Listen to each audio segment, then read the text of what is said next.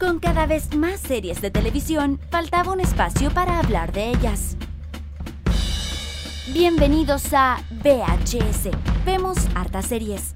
El primer podcast 100% series y televisión en seriepolis.cl. Comenzamos el episodio número 12 de VHS Vemos Hartas Series, el quizás único podcast de series y televisión que hay en Chile, ¿o no, Dani Moya? O al menos el original. Porque ha habido copias, ya lo hemos hablado, un par de copias, cosas así, pero este es el original. No, no, no, no hay, no hay uno que sea igual. a Vemos Hartas Series, el capítulo número 12, estamos en el día de hoy. Y eh, tenemos muchas sorpresas para el día de hoy. Tenemos un capítulo un poco especial porque tenemos invitado el día de hoy. Hoy día se escucharán tres voces. Así es, tres voces a través de los micrófonos de VHS. Vamos a tener de invitado al columnista académico y crítico de medios Luis Breul. Vamos a estar hablando de tele chilena hoy día.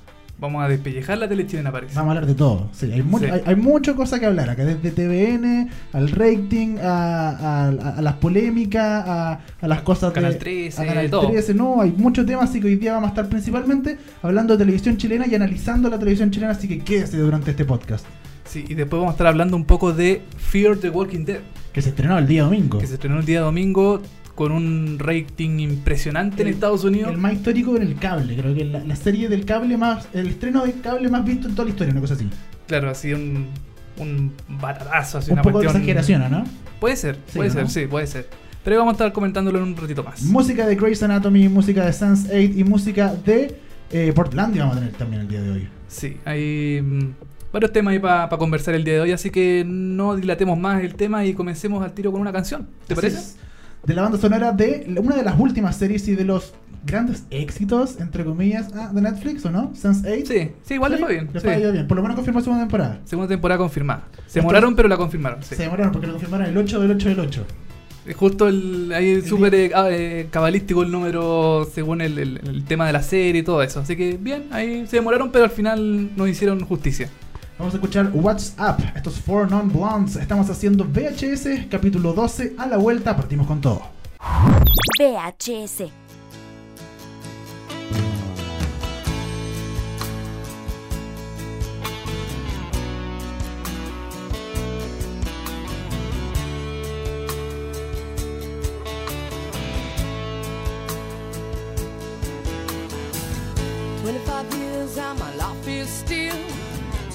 To get up that great big hill of hope for a destination. I realized quickly when I knew I should that the world was made up of this brotherhood of man. For whatever that means into a crisis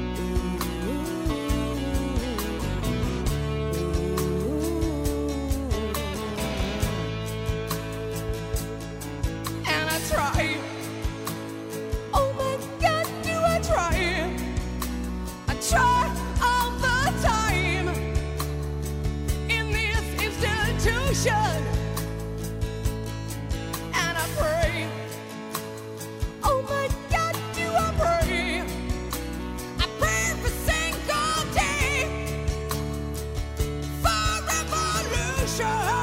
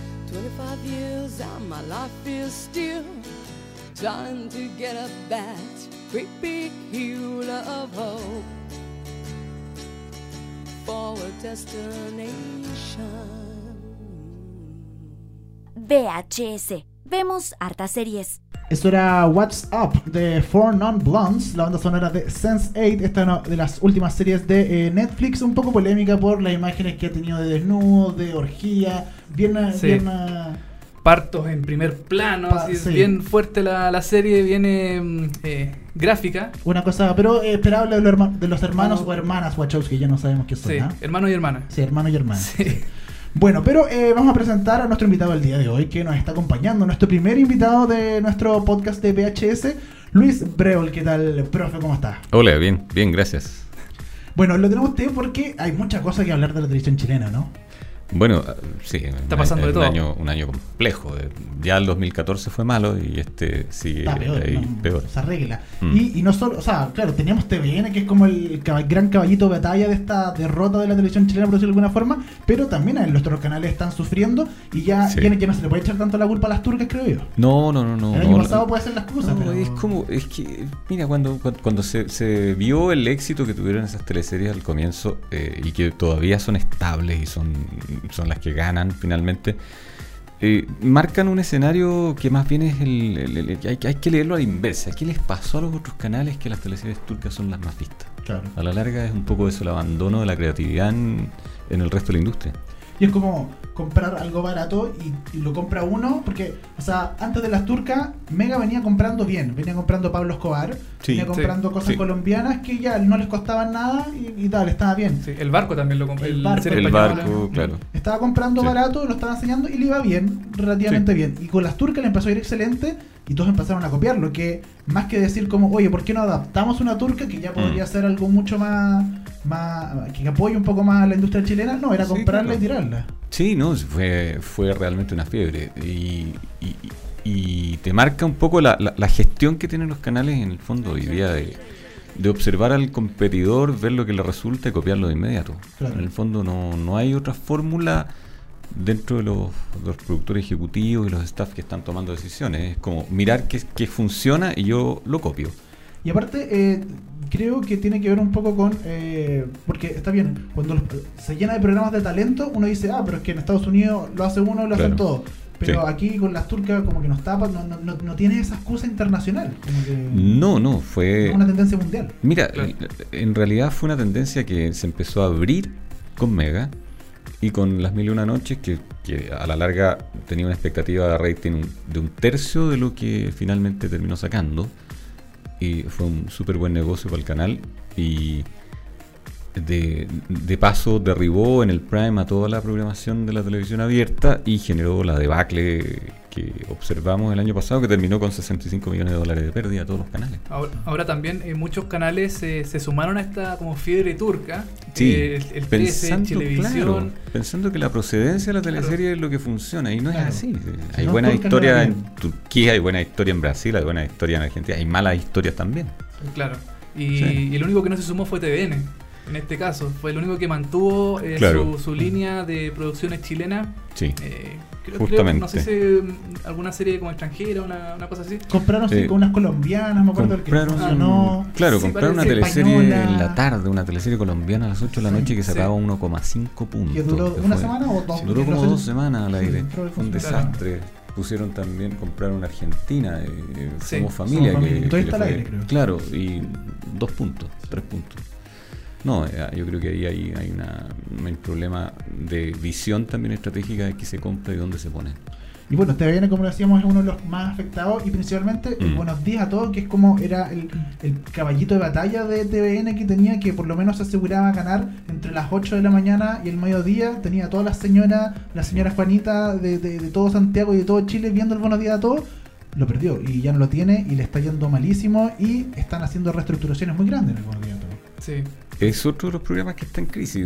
Es que hay una historia de TVN que yo creo que viene, viene a la baja hace mucho tiempo. En, una historia, digamos, de un presente de TVN como que se congeló en el tiempo. Dejó de innovar hace Claro. mucho tiempo. Eh, y propiamente pero- el Buenos Días era un formato hecho, hecho a la medida Cami- de Felipe Camiroaga y se les muere y el, y el programa queda de algún modo como, Como cojo, así. como cojo, claro. como, como que queda un formato que no es para nadie. Y ponen a tres personas a ver si calza y no, no, no funcionó al final.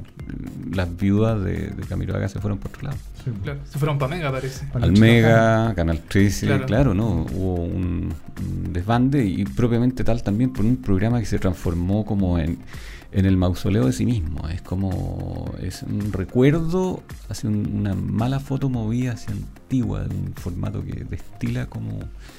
eh, destila ya como al- algo que está completamente Como, de modé, como añejo, claro, sí, como, sí. como cansino, eh, sin, sin fuerza y sin ganas y sin propuestas y finalmente no tiene una narrativa ese programa. Como que están constantemente probando y metiendo Sí. cosas, sacando cosas. Es como, es como Claro. un piloto al aire estos últimos seis meses, no sé. Es como no queremos ser lo que éramos, pero no son nada todavía. Entonces la, la propuesta es más bien deshacer lo que hay, lo que hubo, tratar como de zafar de la farándula por un lado, zafar de los comentaristas de farándula. eh, Despidieron a des- mucha gente también. Sí, echaron a mucha gente, se les murió Mauricio- otra gente también, se murió el bien, Tata Díaz. No, se ha sido un programa que viene... Y Mauricio Correa que se fue. Mauricio Correa o lo sacaron. Lo sacaron. Lo sacaron. Lo sacaron de ahí, claro. Eh, no, es un programa que en realidad ahora tiene a un director que está haciendo cambios, pero que no le funciona, que es el Pipe Vera, que tampoco tiene realmente expertise en ese tipo de contenido.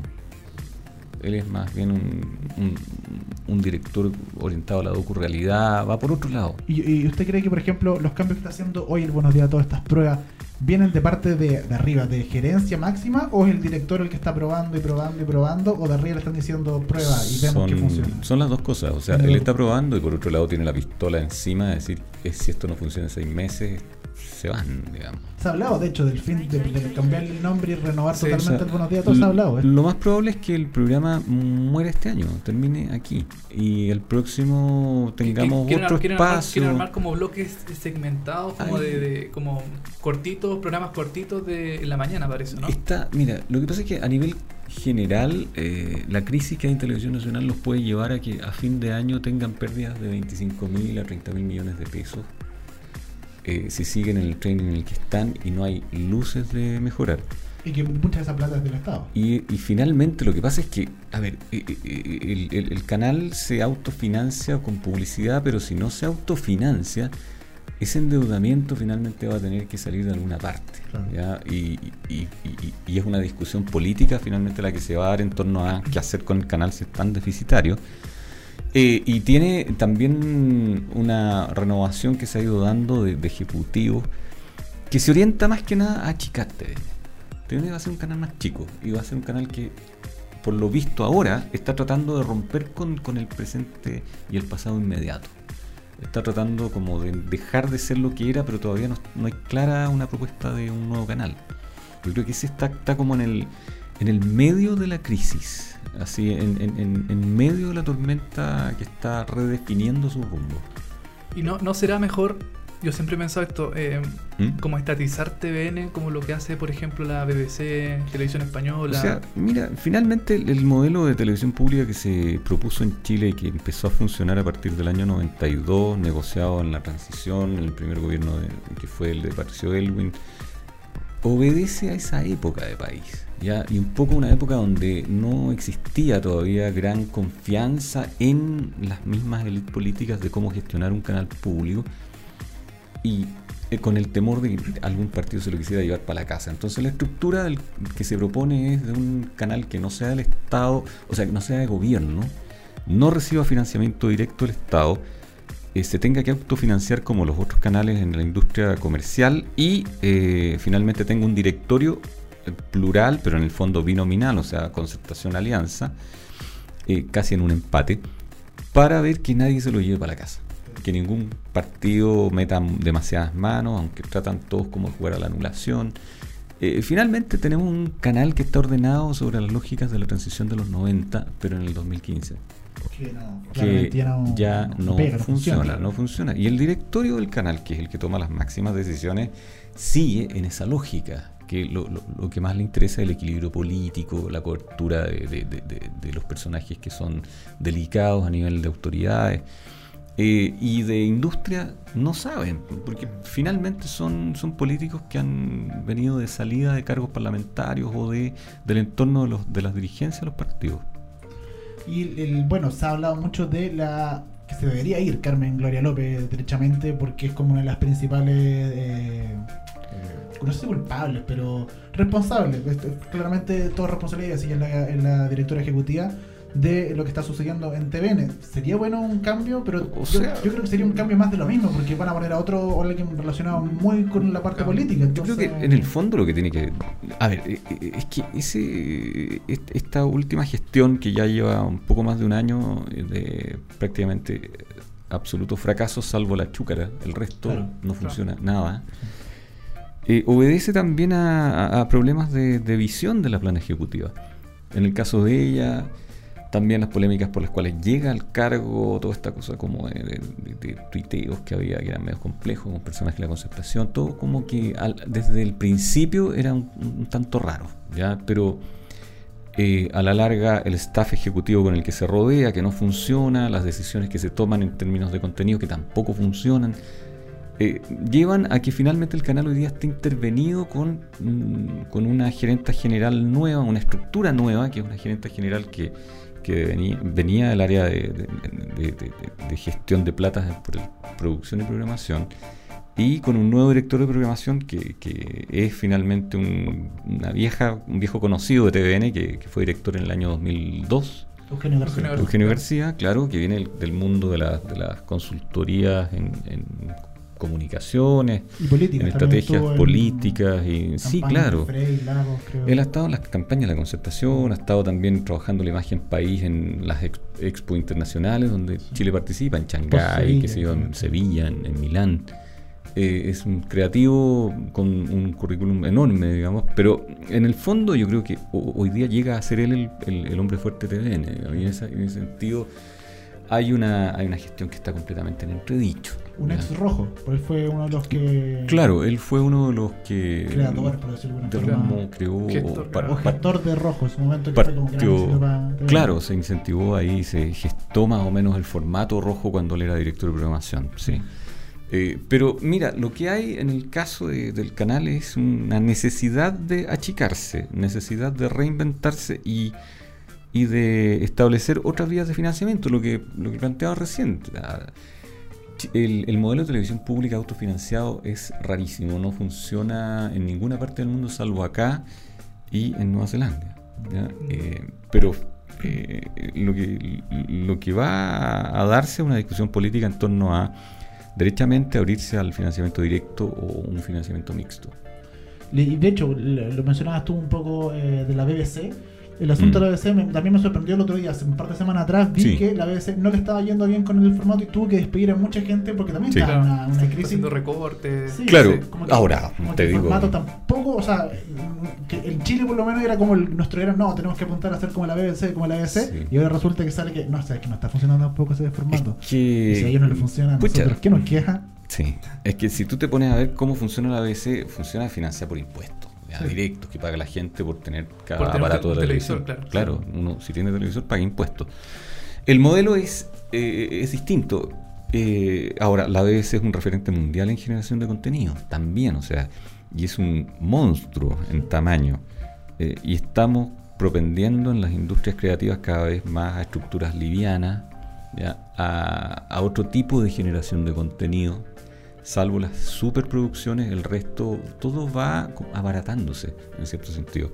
Entonces, canales que tienen demasiado personal, que son gigantes, eh, se explican poco en el contexto actual, y, pero no tiene nada que ver la crisis de la BBC con la crisis de TVN, son completamente distintas. O sea, se- O sea, se- pero el, eh, el formato, si, si TVN adoptara un formato parecido a la BBC, ¿sería un formato viable para Chile o el formato de la BBC? Es que eh, tendríamos que primero pensar que la clase política va a proponerle a los chilenos que paguen impuestos por cada Por televisor y eso va a ser su, no lo van a hacer nunca, Claro. ¿ya? porque es, es demasiado impopular.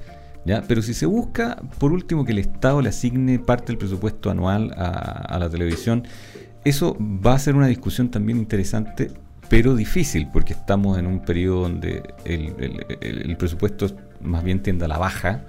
¿Ya? En Eh, un momento de como el país está así es, de malo. un, o sea, es un país, eh, sí, país está, es un país bastante complejo. caen. Sí, no hay un buen ánimo, no hay una No, la buena... delincuencia está como todo horrible. No hay país expectativas, digamos, ponte tú, de, de- de decir que se va a poder incrementar el gasto público el próximo año. No, al contrario, y el 2017 quizá tampoco, por, por el contexto de- de- del precio de los commodities, la demanda de cobre desde China, qué sé yo. Hay varias cosas que van a incidir en más bien pensar en un statu quo que en un crecimiento, y eso lleva igual a un, a un gobierno que está planteando una serie de reformas que son caras eh, a ajustarse el cinturón. Y en esa perspectiva, yo no sé si será prioridad en realidad desviar plata hacia un canal de televisión. Ya, ese, ese es un, un tema complejo. Pero en el fondo, yo diría que aquí hay, hay una discusión que hay que darse en torno a, al tamaño que debe tener un canal de televisión público en Chile. Y, y también es interesante, fíjate, que la caída que ha tenido este canal, porque fue más marcada que el resto de los canales grandes, eh, puede estar en- también en consonancia con la caída del gobierno. O Yo sea, hay una sí. hipótesis por ahí dando vuelta de algún modo que, como, como igual el, el canal, pese a que hay, ha habido siempre mucho empeño en separarlo de la gestión gubernamental de turno, siempre ha habido una percepción en la población de que el canal es de gobierno. Sea quien sea el que gobierne, que te viene de gobierno, y los gobiernos eh, han sido populares y este está cada vez menos popular. Es que se ve también cl- claramente, por ejemplo, cuando llega un nuevo presidente, Sí. salen todos los de arriba y después llega otro y salen y van cambiando Claro. cada cuatro años. Va- Entonces, como. Claro, los presidentes del directorio de TVN cambian porque son cargos de confianza del presidente de la República, van y, y- y además llegan con un encargo habitualmente. Claro. Entonces ahí es donde se complica un poco la gestión eh, y se enreda en torno a que finalmente igual el canal responde a, a la clase política. Los miembros del directorio que, que- que son nombrados también cada ocho años en sus cargos pasan primero por el Senado. O sea, el Senado, el, el- el presidente de la República los propone al Senado, el Senado los sanciona, los, los aprueba y de ahí van a ejercer el cargo. Pero, bueno, eh, TVN está tratando como de, de volver a armarse Sí. con viejas glorias de- del canal, como por ejemplo Vicente Sabatini, que volvió a TVN Claro, claro. eh, para el área, mm, para el área dramática. Sí. Está bien que vuelva Vicente Sabatini, porque O en, sea, en Chilevisión... Él, él eh, construyó una historia en TVN. Yo creo que él construyó una historia de, de importante de teleseries en los 90, los 2000. Eh, Grande sí, éxito. sí, No, sí, grandes claro, éxitos. sí. De hecho, el último gran éxito de Vicente Sabatini fue Donde está Elisa, aunque él había sido ya sacado el cargo de director de programación en una teleserie que se hizo bajo su gestión. El año 2009, él sale en, el, en- en- Él- tengo entendido, en marzo. Él estaba ahí como director de programación. Él era director de programación, llevaba varios años ya. Y donde está Elisa es un proyecto que, que se resuelve bajo su gestión y se hace bajo su gestión y se emite, sí, cuando él ya había dejado el cargo. E- Y se va a Chilevisión y Chilevisión es un canal que lo acoge y le propone crear un área dramática, pero Chilevisión es un canal, siempre fue un canal más chico. Sí. Pero Y se de grande muchos no años. Tenía, claro, se las dio de mucho tiempo. Valle, eh, Sí. eliminatoria, O sea, etcétera. le Sí. gusta competir, eh, le Sí. gusta competir en ciertas ligas, pero tenía Time Warner. hay que, sí, tiene, tiene justamente ese gigante, pero tiene un problema de marca en el área dramática, no hay historia. Claro. No tiene historia, no tiene marca, digamos. ¿ya? Entonces, Eso se eh, demora. eso o sea, se demora mucho y, y para, para construirla hay que gastar. Y tengo entendido que finalmente no le dio, porque ya No, el área dramática ya no, no está. No es una eh, prioridad dentro del canal hoy día. buscando- Dejaron una telenovela... Buscando María, creo que se llama, ¿no? Claro. Buscando María, que la promocionaron por el Festival de Viña, Claro. no fue, y ahora leí eh, durante el día que creo que la tenían pensado tirar en enero del próximo año, si es que. Si es que, claro. Y, y- y lo, y lo que hay es que hoy no hay, no hay. Y también leí que el nuevo director de, de Chilevisión Sí. dijo que hay- tiene que acostumbrarse Chilevisión a achicarse un poco. Estaba demasiado grande, estaba gastando demasiado dinero, Mm, a- dándoselas de como un canal grande Es que, que- no lo es. Es que, mira, el, el desastre del 2014 obliga a los canales, o los obligó durante este, este primer semestre a actuar con un poco de cautela, pensando igual que se podía, que podía mejorar la inversión publicitaria, pero no ha sido así. Ya eh, la inversión publicitaria se estancó.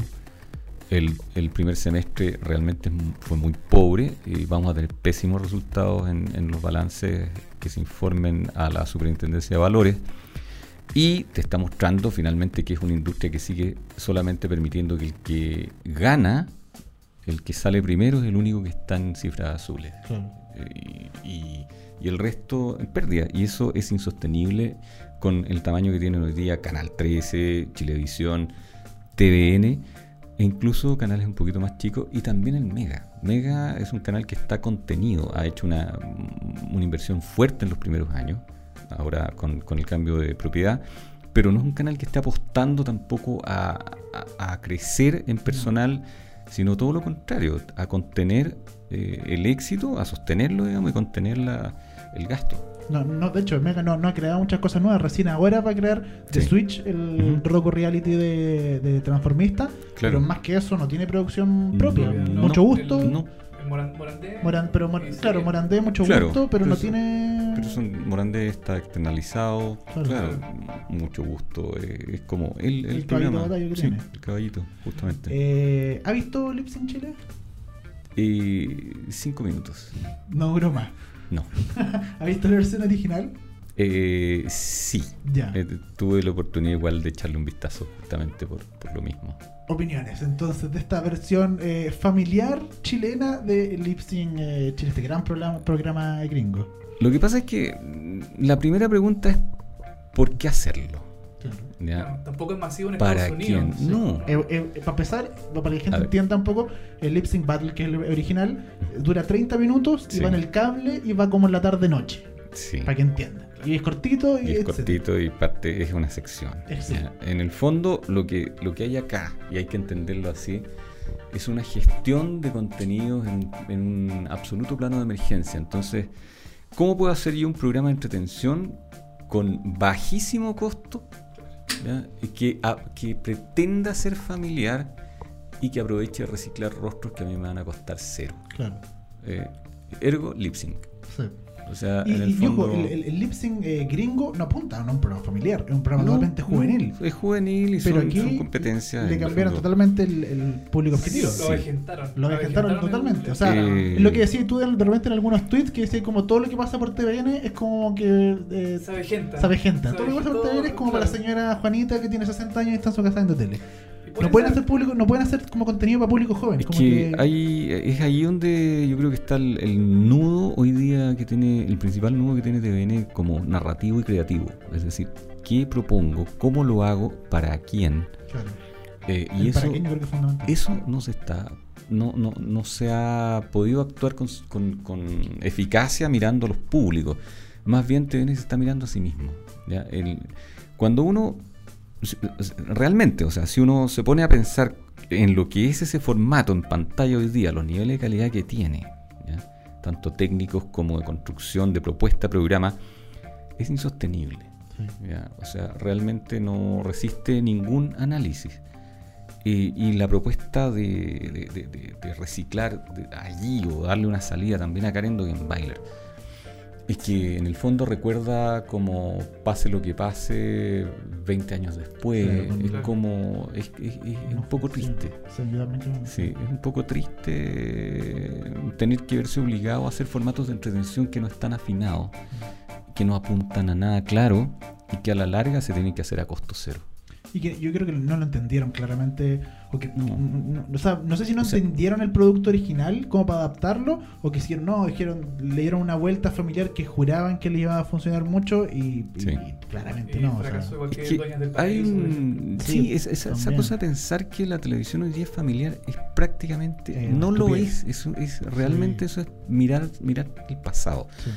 Lo, lo que hay hoy día es que uno de repente hay horarios en la tele- en- en- en- de, de- de dinámicas familiares donde la gente se junta en el hogar, no a ver tele, pero la tele es ruido de fondo, que es como las 21 horas, o un poquito antes quizás, noticias, un poco de Teleserie. teleserie, comen, conversan un rato, la tele está prendida y después cada cual para su pieza y con su aparato, será un notebook, será iPad. una tablet, claro, será la tele, pero pensar en televisión familiar, ¿para quién? No Si, no, no, no, no se ve familiarmente. Sí. Nadie ve así. Además, cada vez menos gente ve tele. También. También. Entonces, y si los niños también no están en el cable. Claro. O sea, eh, eh, entonces, ¿para quién es lip sync? Sí. Eh, yo creo lo, lo que decía, sigue siendo para esa señora Juanita de 60 años, que, tal, que es como Claro. era, el, tí- era el típico público de TVN en todo caso, que Sí. tenía, era como el histórico. Yo me acuerdo también, me, me acuerdo que en su momento mi abuelita, por ejemplo, era fanática de Rojo, se acabó Rojo y ella seguía viendo TVN. Y le dije, ¿pero por qué ves Claro. lo que está en la tele? Claro. No, porque es TVN y ella pone la TVN, costumbre, sí. La costumbre, Es la pone todos los días TVN a las 4 de la tarde y se queda toda la tarde viendo tele. Ahora, eh, sí, esas lealtades, fíjate que cada vez existen menos. por, eso, por eso se derrumbó y finalmente TVN en- con una teleserie colombiana llegó a un punto con, y, y ha tenido una crisis feroz con sus producciones nacionales.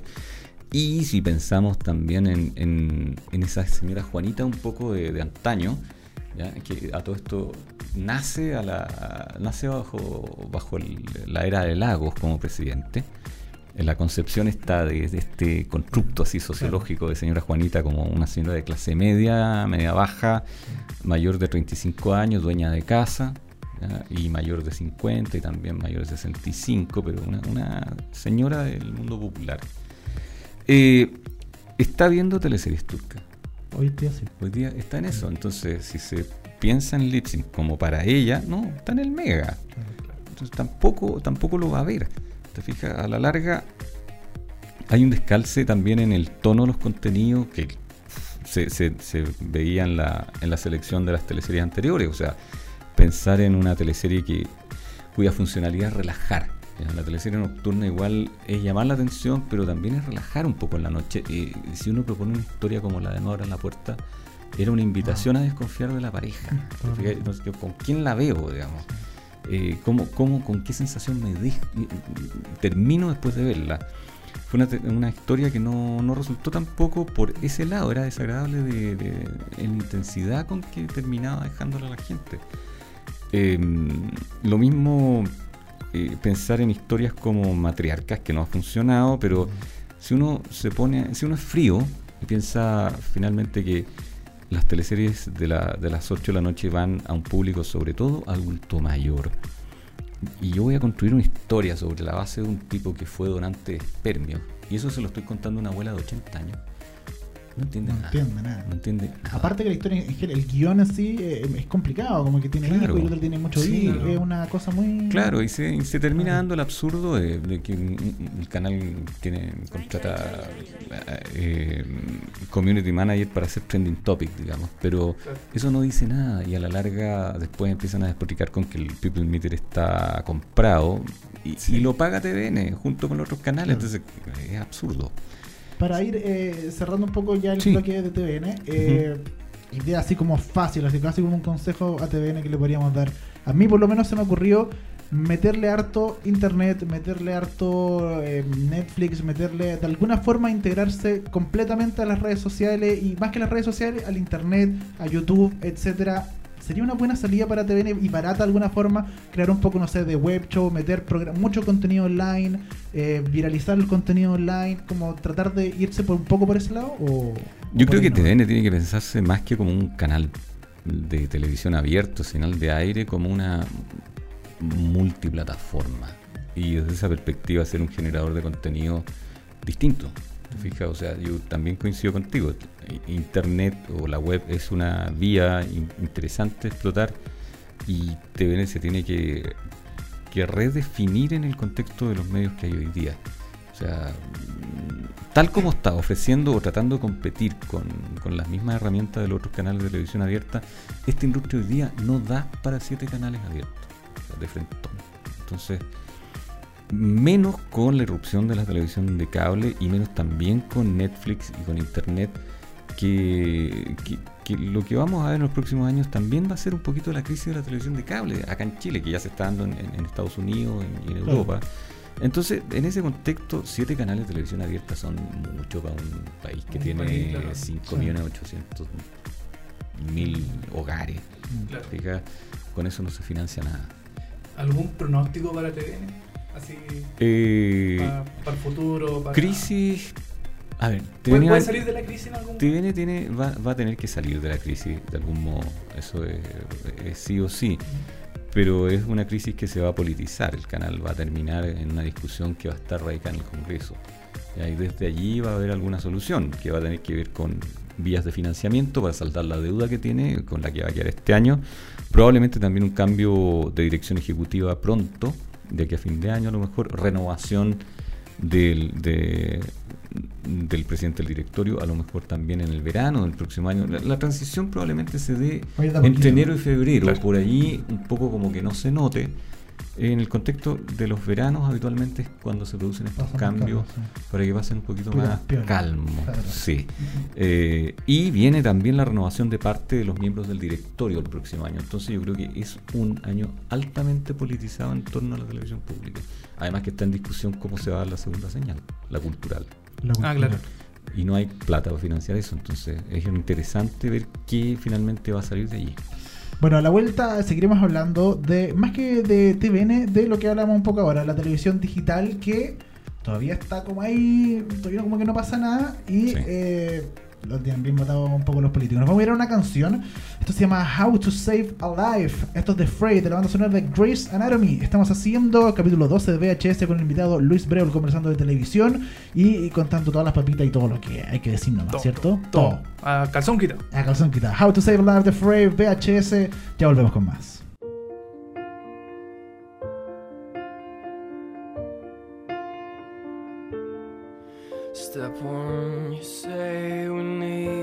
Talk. He walks, you say sit down, it's just talk. He smiles politely back at you. You stare politely right on through some sort of window to your right. As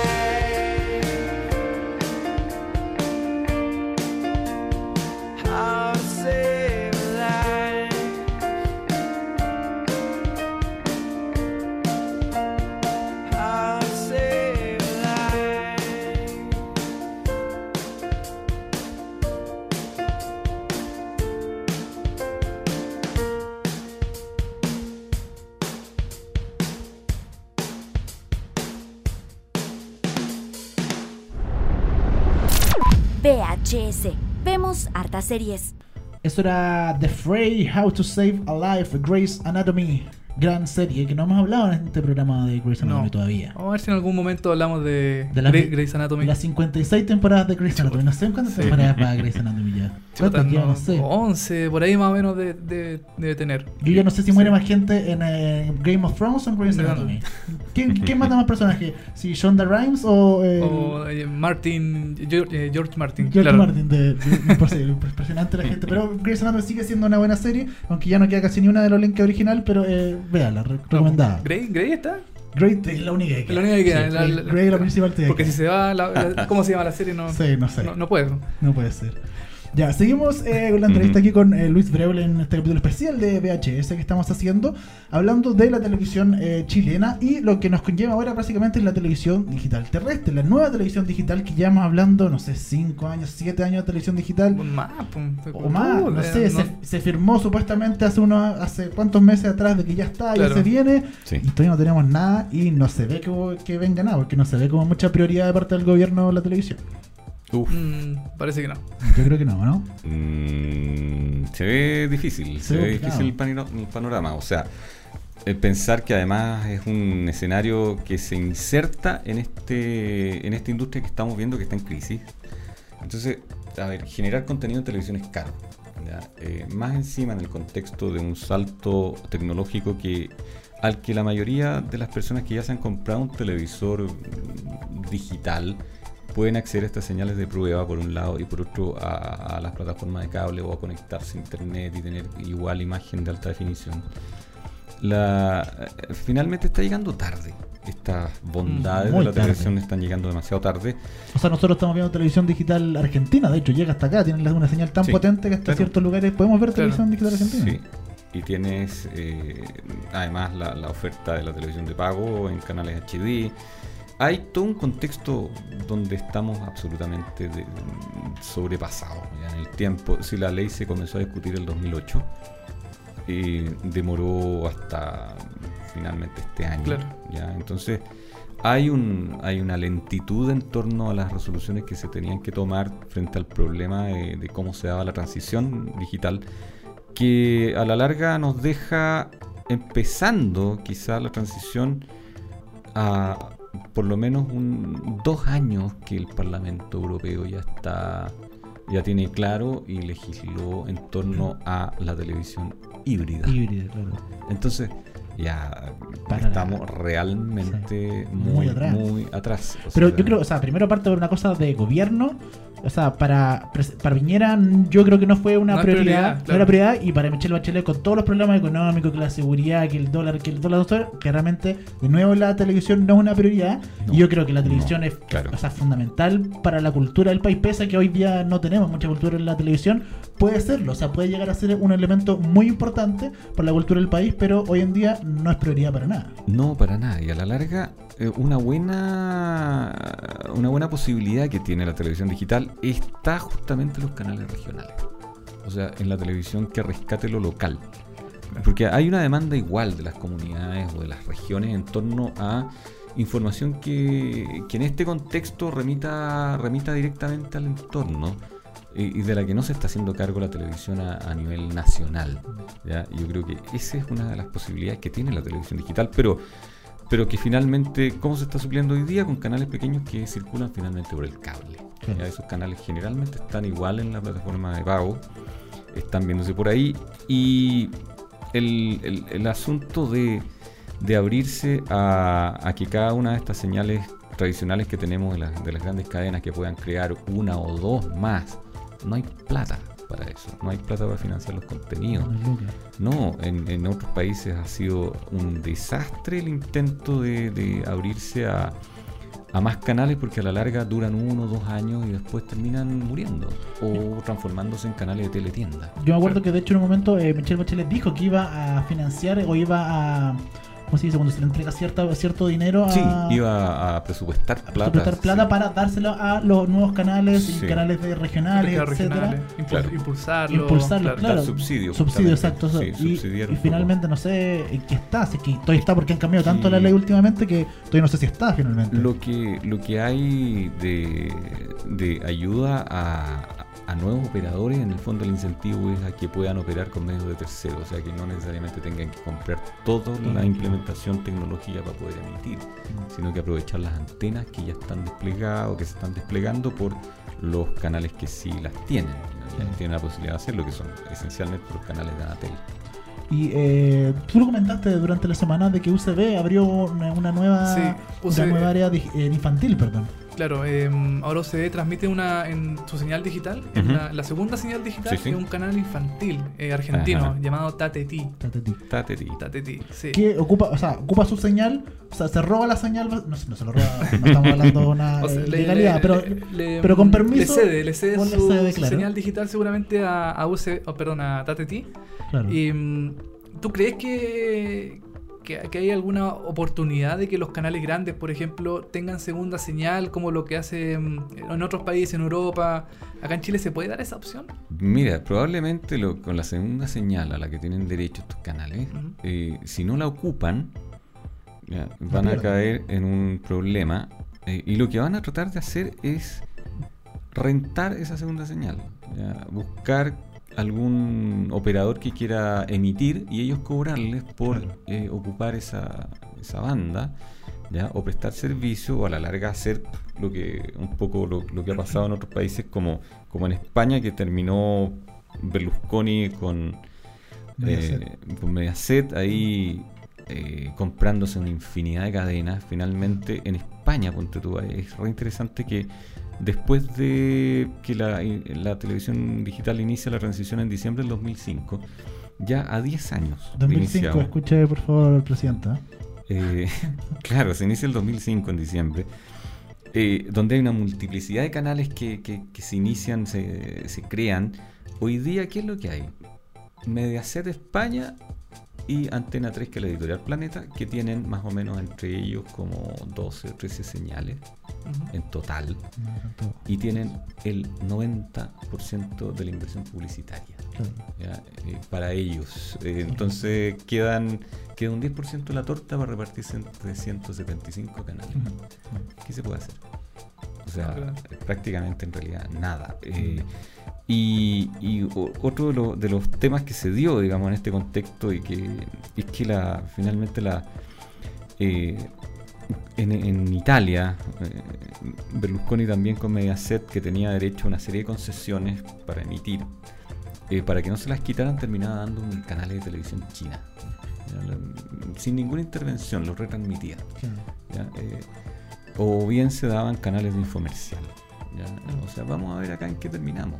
Pero no hay, TV, Mm, TV. claro, Claro. no hay un gran incentivo final a, a velar porque esto sea una industria que genere o movilice contenidos. Claro. ¿ya? Yo creo que aquí todo se ha, se ha visto más que nada dirigido a cómo operar concesiones, pero no cómo dotar de contenido a la industria y que eso sea sostenible. Y, y- yo creo que también lo, un problema que, que, va en la, la mente de la industria chilena es que como que todo tiene que ser tan grande, todo tiene que ser gigante.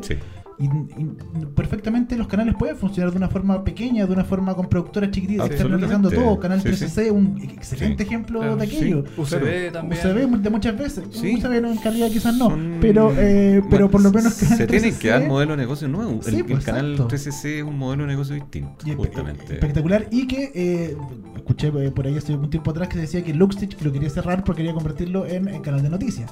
Que esperemos Claro. que eso no pase. Ah, sí. porque- Eh, claro, ojalá no, no termine pasando eso. Además que, bueno, Antena 3 estaba en negociaciones con Canal 3. También, sí, eso estamos. Así que- Para comprarlo. O sea, para comprar una, una parte Una o. parte. con- quedarse con, con la propiedad del canal. completa. Ah, perfecto. Pero ahí hay un tema con la universidad también. En cómo, Que todavía le queda qué un pasa. porcentaje. Claro. Sí. Eh, pero, Pero, pero- cam- pero cambiar sí, el formato de cómo hacer tele en Chile, eh, o sea, el te- Eh, modelo en términos de negocio, hay que es fundamental. modelo de y- negocio, y sí. tienen que entenderlo, creo, todos los Sí. TVN, Canal 13 para empezar, que son como los más grandes y que pretenden hacer todo ellos. sí. Hay que externalizarlo y externalizarlo de buena forma, con buenos productores de calidad o no productoras Claro. que estén despidiendo embarazadas como en TVN o, que- o cosas así. no, claro, hay O que, sea, hay que repensar el modelo de negocio completamente y tanto como con la externalización de contenido como también con la forma del financiamiento. No, la torta publicitaria no da No, no. para esto, entonces hay que buscar otras vías. Claro, no depende Ya. todo de la publicidad. No puede depender todo de la publicidad en pantalla. O sea, hay que buscar otra, otra manera de operar y en ese, en ese espacio donde yo creo que se la van a jugar los nuevos canales, donde podría perfectamente haber cabido 3TV, Claro. pero que no se arriesgó porque llegó en un mal momento del grupo económico de, de Sayé, digamos, de las empresas. Del, por eso tuvo que hacer caja y no ocupar el presupuesto que tenía destinado a esta nueva señal y cerrarla. Una nueva señal proyecto. que pretendió y que, y que prometió mucho. O sea, Sí, se bastante. Sale un, tra un Salieron tráiler de... Sí, claro. quedó programación hecha como la, la, La chilenización de, claro, de In Treatment. de Trick, Claro. claro, quedó Sí. lista con. Quedó eh, lista y- con- y- no me Eh, el eh, nombre. Con Alfredo Alfredo, Castro. Castro. Castro, perdón, sí. Sí, era una muy buena adaptación y de hecho todavía está en negociaciones para ver si algún canal de televisión la compra. Ojalá la puedan emitir, emitir porque claro, Sí. eh, pretendía bastante, tenía muy buenos actores y eh, hicieron muchas cosas, compraron series como Breaking Sí. Bad en su momento, que Claro, todos claro. esperábamos que le iban a Series británicas también. Sí, eh, No, había una producción buena- propia. Sí. Y quedó corto, yo me acuerdo de hecho, yo iba a trabajar en ese canal.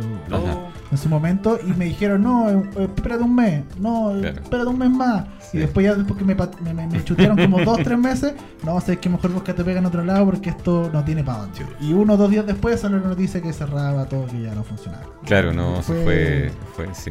Y, y fue porque, claro, como lo, lo- como lo hablábamos, es un- si se mete un nuevo canal, ya estamos hablando de que, bueno, en general los ratings han bajado Sí. eh, de la televisión chilena, ya no, ya no se tienen esos 40, 50 No, puntos de rating que antes, y optar a 10 puntos de rating, 11 puntos de rating, es, es muy bueno. Imagínense Sí, si hay claro. un nuevo canal, o sea, se tienen que repartir más todavía la torta, el rating sobre todo, no solo la plata, el rating. Claro, sí, por supuesto. Y además que canales que puedan llegar con programación de nicho a ciertos segmentos que son muy atractivos para, los- para las agencias, te puede generar un problema grande Claro. hoy día. Entonces, Anatel ha apostado al statu quo. Ya que no a, a tener menos incertidumbre en el entorno, que no se creen más canales, que la torta se siga manteniendo, repartiendo entre los que hay. ¿ya? Aunque la torta se achique, por lo menos que se mantengan los actores. Claro, lo mismo, que no muera nadie. Que, claro, que no muera nadie y que no se meta nadie más. Así que eh, eso, eso es lo que ha ido pasando. Entonces, las expectativas de Anatel para este año es que finalmente si se mantenían las pérdidas con las que venía la televisión el año 2014, la, la segunda mitad, digamos, esto es inviable al 2016. Así que vamos a tener una chique, un apriete más grande todavía con los canales abiertos. O sea, Chilevisión va a tener que sincerar que tiene que despedir mucha gente, Canal 13 igual, bajar los costos, dejar de producir acá internamente. Yo creo que eso vamos a verlo cada vez más reflejado en pantalla, producciones envasadas. En, en Argentina se hace mucho la externalización. No, No es que me Sí. quiera comparar con la televisión argentina, Sí, no, que yo supuesto. considero que es como de las más malas, pero eh, es un buen ejemplo de modelo económico para seguir. O sea, si Sí. quieren. Sí. El canal 3 argentino hace mucha producción externa. Que sí, sí, pues, mucha. La productora Tinelli. Sí. Exacto. eh, Sí, los claro, no, programas de la tarde. Argentina tiene, además que Argentina es como el cuarto producción de formato, productor de formato del mundo. Claro. ¿ya? Entonces, igual tienen una industria creativa interna que se mueve mucho, es muy dinámica. Y eso hace que finalmente, aunque haya una televisión basura muy, muy instalada, Sí. eh, Sí. emerjan en, en horarios que son clave, emerjan buenos productos. Claro, las producciones ¿Qué de, ficción, básicamente, Claro. sacan muy buenas cosas. Sí, yo creo que por ahí En va. el cable argentino también hay muchas cosas buenas. Mm. Y, y acá en Chile hay que acostumbrarse a que finalmente to- casi todos los huevos, digamos, los canales los van a poner en el Prime, porque es donde está la plata. Más claro. o menos un 85% de la inversión publicitaria se resuelve allí. Por eso hoy día, ponte tú, asistir a esta batalla por la teleserie las 15 horas es asistir a una batalla por rating, no por plata. ¿ya? Porque ese rating no se vende, o se vende muy, muy barato. ¿ya? Pero, estamos hablando de la chúcara. estamos hablando de la chúcara. soy yo, que para el partido ser Claro. Sí, y- son, son más bien eh, horarios de gasto. gasto sencillamente. Ahí hay que, eh, lo que uno invierte es para, para eh, digamos, poder transmitir en ese horario, pero no va a retornar mucha plata por eso, al contrario. No se, no se da mucho. No, no. Y con los matinales tampoco. Si Mm. realmente lo que hace caja en los canales son los departamentos de prensa y el horario prime. Pero de nuevo, eh, perdón, entendiendo el asunto de la publicidad. Sí, Simplemente, es simplemente eso. el modelo de negocio publicitario. Claro, Sí, de y que se mide a través del rating que debiera cambiar. También se, se- está Sí. licitando ahora, ¿va a cambiar Sí. eh, Time Bebop o no va a cambiar? Eh, es Eh, un tema a debatir en, esta, en Estados Claro. Unidos. Ya A tienen a, a Reuters, Ni- Nielsen. Nielsen, Nielsen. Que tiene Sí. Twitter eh, Sí, como claro. forma de medición. Es muy interesante, ¿ah? Una, un modelo interesante que se Pero- podría aplicar, ¿no? pero, pero en una industria en crisis, lo peor es meter más incertidumbre. Sí. Eh, así que probablemente, por mucho que se esté evaluando un cambio en el formato de medición, estoy, yo pongo las manos al fuego porque el sistema se va a mantener más o menos en los márgenes que lo conocemos hoy, acá en Chile, por lo menos todavía. Eh, no va a haber mayor cambio porque sería introducir demasiada incertidumbre en una industria que está hoy día viendo solamente caídas, caídas y caídas. Entonces, eh, en, ese, en ese espacio, eh, bajo la lógica de administración actual de los ejecutivos de la televisión abierta, eh, es fácil prever que no se van a arriesgar a introducir más incertidumbre. ¿Y cómo cambiamos la mentalidad del ejecutivo? ¿Cómo? Porque cuando uno ve un nuevo canal 3 TV, dije, ah, uno dice, esto Una venir- alternativa, claro, Una una- alternativa, van a venir con- quizás con una mentalidad fresca. Claro.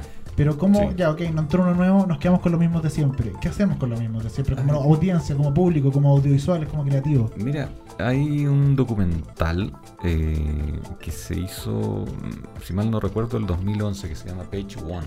No sé si lo vieron ustedes, pero es un documental Personalmente no. sobre el New York Times y la crisis de los diarios en papel.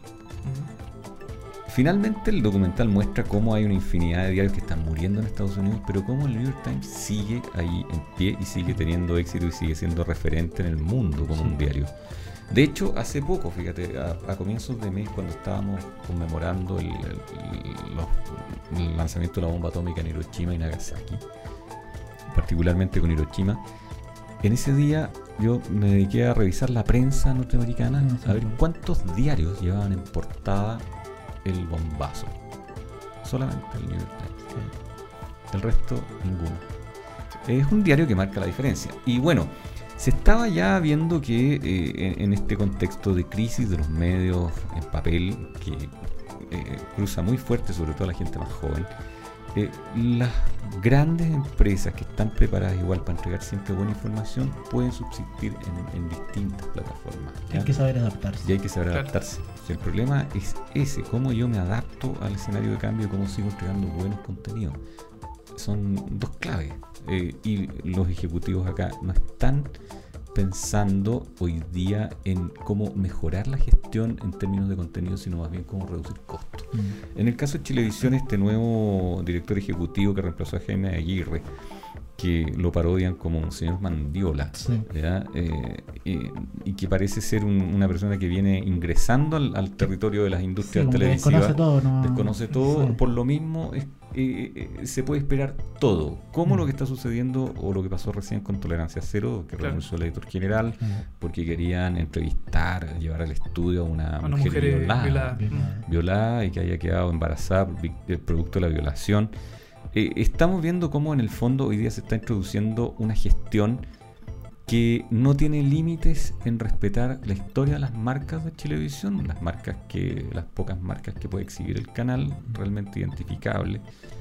Y la, la gestión de este ejecutivo alemán que llegó a, a apoyar la transición que está dando Chilevisión, va a estar un año y medio acá para después terminar vendiendo el canal. Si en el fondo eh, lo más probable es que Time Warner quiera desprenderse de Chilevisión, que es el único canal que ellos tienen dentro de su holding, que es de televisión abierta. abierta. Sí. Claro. Y, y no es No le negocio. funcionaba. para Y no le ha funcionado, es muy irregular y, y el entorno de las señales de industria que uno tiene en Chile dan a entender que no es negocio tener un canal de televisión abierta. Y ahí quedó eh, Machaza.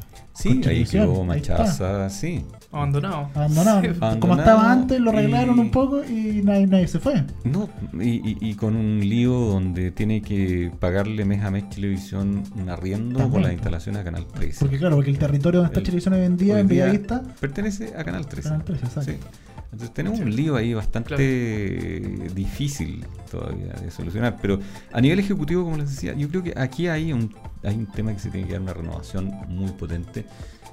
Eh, y el recambio de los ejecutivos que van a marcar futuro todavía no llega. no hay nadie. Yo creo que no llega a la televisión aún. Ya, Yo creo que ahí eh, este, este es un escenario todavía muy de, de contención eh, y que mira hacia los 90. Ahora, el, el tema de, por ejemplo, bueno, los ejecutivos, como estamos hablando, se quedan un poco en el pasado. Y el tema de, mm, de las nuevas plataformas que hay para ver televisión ahora. Sí, sí. El on demand, el Claro. eh, Netflix, eh, ver el- el tele- la misma televisión en un celular. Porque eso como que todavía no ha crecido mucho. Ponte tú en un Smart TV, Sí, sí. eh, no hay una no hay una aplicación dedicada como el BBC Player, por ejemplo, Claro.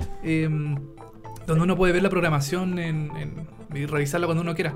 TVN tiene un su momento tuvo una pero Smart te- TV, pero es, eh, pero... pero- es básica, sí, completamente, sí. Sí. Sí, son muy básicos. Muy todos. básico, es como le tenemos, es como para decir tenemos, pero Claro. nada más. No es rentable tener un sistema así de, mm, de televisión on demand para verla cuando uno quiera, donde quiera.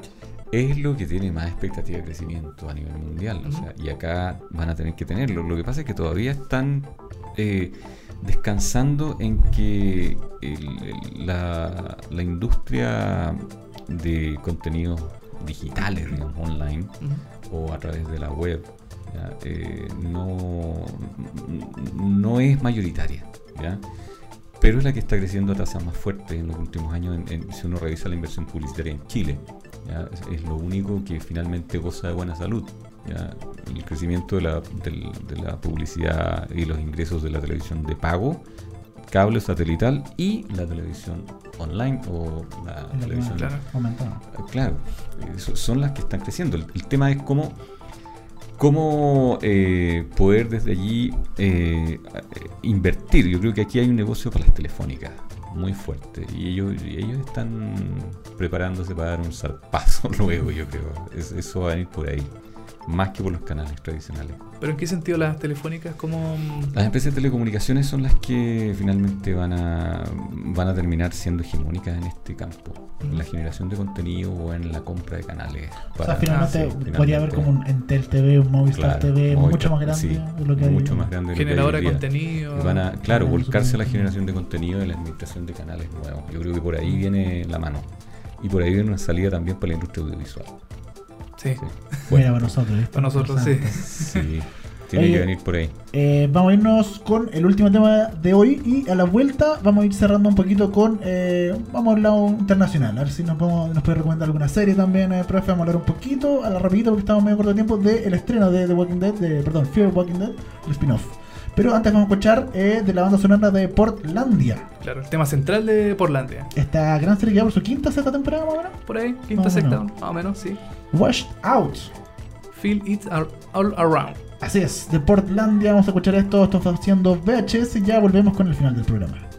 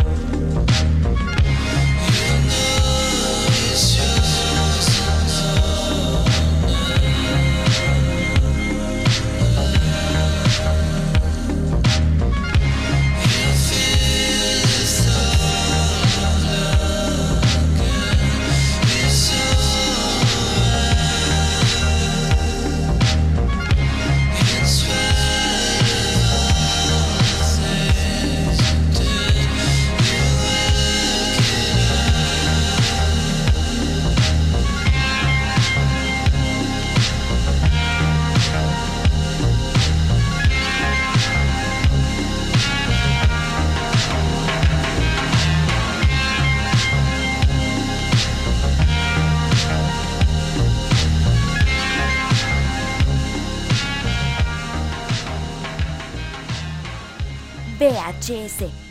Bueno, esa fue eh, Wash Out de. em, perdón, ese fue el grupo. El tema es Feel It All Around, el tema central de la serie Portlandia que la dan en ISAT, acá en Latinoamérica. En ISAT y eh, protagonizada por Fred Armisen Sí, y la otra chiquilla que no recuerdo cómo se chiquilla llama. que- Pero Fred Armisen es el mejor. Sí, Saturday Night Live. Saturday Night bueno, Live. ahí. Ahora está en Late Night with Seth Meyers. Ah, y- mira tú. Sí, pues está tocando, eh, es parte de la banda Ah, de tienes toda la vivo, razón. de. HG Sí, sí, sí, sí, sí. Sí, está tocando en vivo. Eh, tocando en vivo. Y tiene su banda, entonces Fred Armisen es un grande. Y Portlandia, para la gente que no la ha visto, es una, es una serie un poco. eh, hipster, que se ríe de los hipsters.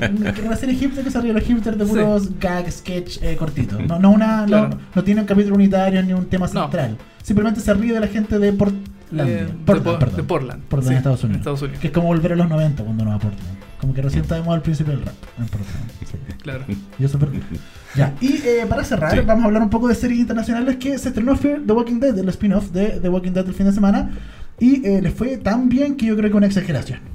Sí, no, le, dicen que fue el estreno más visto en la historia del cable norteamericano. Una weá que ya Sí, es mucho, es ¿no? como. Es Bueno, como- es como demasiado, ¿no? Moda. pero, pero está pasando permanentemente con el cable esto, ¿ah? que la- los niveles de audiencia de algunas series están disparando, Disparando demasiado. disparando demasiado. O sea, como no se había visto antes, y esa cuestión finalmente marca la pauta. Estamos en un territorio abierto. Y tiene que ver también, yo creo, que, yo creo que con las modas, porque La moda de los zombies. la moda de los zombies, The Walking Dead es Sí. una serie como de moda. eh, Game of Thrones, a mí me parece Sí. una serie buena, pero también me parece que de repente ya es demasiada la gente que la ve. Sí, sí. Porque es como, pero no entiendo, es como, ah, no, porque la ve mi amigo, ya yo también la voy a ver. Y Pero es que, se corre el boca a boca también. Pero finalmente, claro, el boca a boca es lo que más influye en lo que uno finalmente termina viendo. Sí. Claro. El boca a boca o también como el, territorio más de, de información de expertos por ahí, de, de gente que comenta, claro, que gente está bien crítica. informada, críticos. como nosotros, Sí. críticos especializados, todos los que estamos acá. Pero Claro.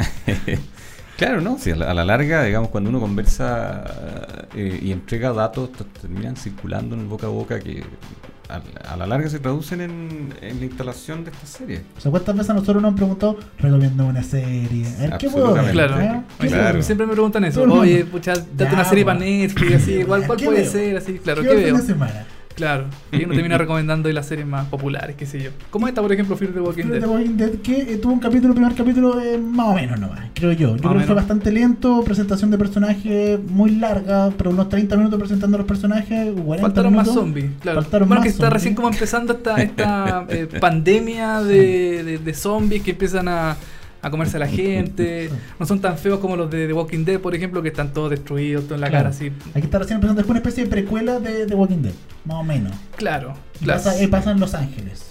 Pasa en Los Ángeles, sí, eh, va a ser más urbana esta edición eh, que, que Walking Dead, por ejemplo, que siempre pasa como en el bosque, en todos estos lados. Claro. Y Pero- mm, Sí, es- y, pero es curioso ¿ah? que eh, una de las salidas que tiene la industria del cable hoy día, o la industria de los canales que, y la, la, la- la- la empresa que, las empresas que se dedican a ficción, es eh, estos spin-offs o estas precuelas, Sí. o que generalmente te ahorran el, el hecho de tener que inventar una historia potente. Claro, claro. Es colgarte de un éxito ya. Y, Lo mismo que hace Hollywood, el cine. Claro, finalmente. sí. Colgarse del cómic, colgarse Claro. de libros. De... Sí, y vamos con Hombre Araña 1, 2, 3, 4. Y no Claro. funcionó, hagámoslo de nuevo. Claro, hagámoslo de nuevo, y Claro. vamos, claro, ¿no? Y, y vamos con todos los cuatro Los cuatro fantásticos. fantásticos, que le fue muy mal. Fue horrible de los cuatro fantásticos. Sí. o con X-Men, entonces si nos resultó Sí. X-Men hacemos Wolverine Claro. aparte, entonces Claro, claro, sí. es como que sea, o, o Better, Call, eh, Better Call Saul en la, en la También. televisión con Sí. Breaking, Bad. Todo, todo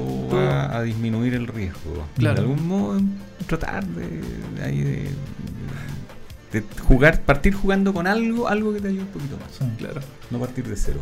Eh, ¿Qué serie está viendo hoy en día, profe?